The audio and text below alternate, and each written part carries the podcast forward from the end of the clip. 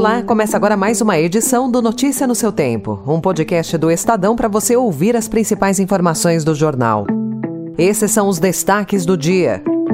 Lula afirma que vai demitir Juscelino caso o ministro não prove inocência. PIB sobe 2,9% em 2022, mas serviços e juro alto pioram projeções. E o adeus a Wayne Shorter, artista que redesenhou o jazz e influenciou gerações de músicos.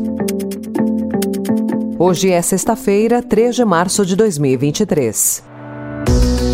Estadão apresenta Notícia no seu tempo.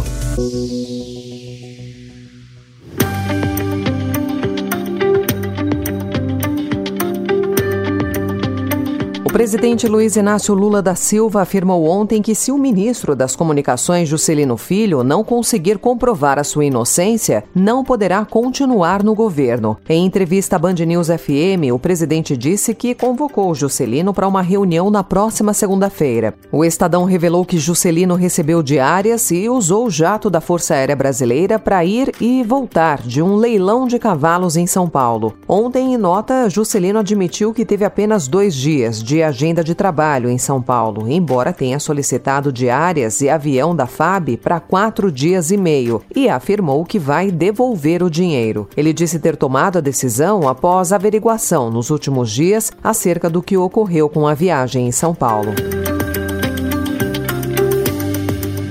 Também em entrevista à Rádio Band News, Lula descartou escolher o próximo procurador-geral com base em uma lista tríplice, elaborada pela Associação Nacional dos Procuradores da República. Segundo o presidente, a escolha será pessoal. Sobre os nomes que poderá indicar ao STF, o petista afirmou que uma eventual escolha de seu advogado Cristiano Zanin ao cargo seria merecida. O mandato de Augusto Aras termina em setembro. O ministro do Desenvolvimento Agrário e Agricultura Familiar, Paulo Teixeira, evitou ontem fazer críticas às recentes invasões do movimento Sem Terra a fazendas produtivas no sul da Bahia. Ele afirmou que pretende mediar as negociações entre o grupo e a empresa Suzano, que é proprietária das áreas. O Ministério tem uma área que é exatamente voltada para os conflitos na área rural. E a gente vai tentar nos antecipar a eles para uma solução da melhor forma possível desses conflitos. O silêncio do governo até as primeiras declarações públicas de Teixeira foi mal recebido no agronegócio. A economia brasileira terminou 2022 com uma freada, mas isso não impediu o crescimento anual de 2,9% ante 2021. A desaceleração, esperada por economistas desde o início do ano, acabou com uma retração de 0,2% no PIB do quarto trimestre, informou ontem o IBGE. O consumo das famílias foi o principal responsável pela surpresa positiva. Para esse ano, o juro alto e a estabilidade dos serviços derrubam as projeções. O desempenho do agronegócio pode atenuar o cenário ruim e levar a um crescimento de cerca de 0,8%, conforme pesquisa do Projeções Broadcast. Especialistas dizem que alguns elementos novos podem agravar o quadro. Um deles é a incerteza sobre os rumos da política econômica.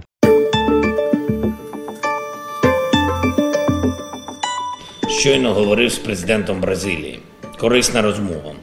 поновлюємо контакти між нашими державами на найвищому рівні.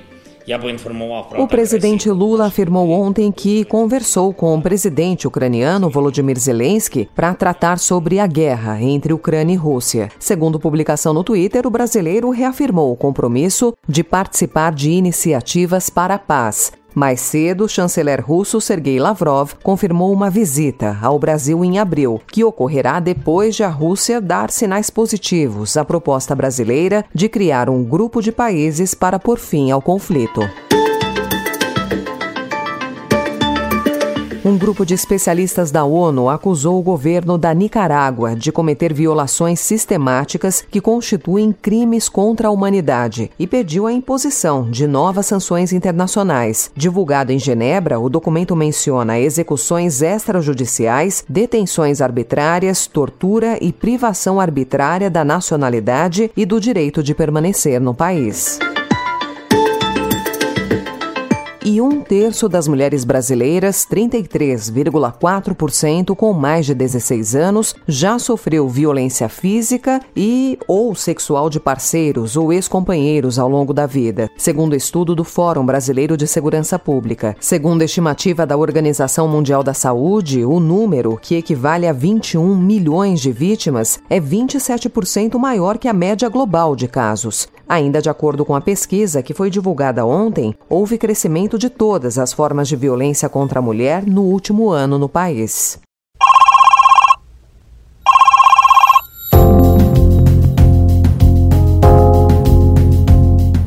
Em São Paulo, a Pinacoteca instalou um aviso na entrada principal do museu em que orienta visitantes a não usarem aparelhos telefônicos nos arredores da instituição. O espaço cultural fica próximo da Estação da Luz, no centro da capital paulista, que é uma região em que crimes de oportunidade cresceram nos últimos meses. Conforme a Secretaria de Segurança Pública, a Polícia Militar realiza patrulhamento na região para garantir a segurança de frequentadores da Pinacoteca e transeuntes.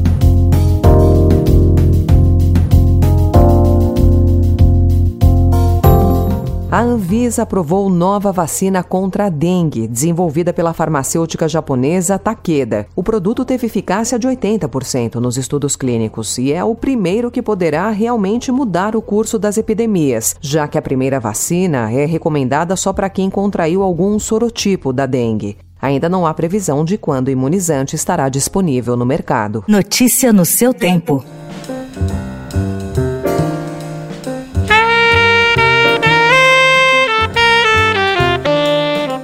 Morreu ontem o senhor que carregava nas costas boa parte da história do jazz moderno. Um dos últimos deles, Wayne Shorter, tinha 89 anos e estava internado em um hospital de Los Angeles. A causa da morte não foi informada, mas a notícia da partida emocionou músicos no mundo todo. Ativo por mais de seis décadas, Shorter recebeu 12 estatuetas do Grammy, entre vários outros prêmios.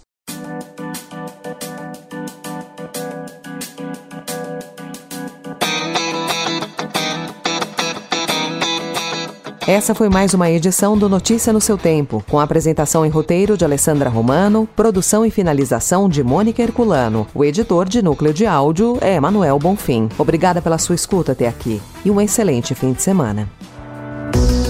Você ouviu Notícia no seu Tempo.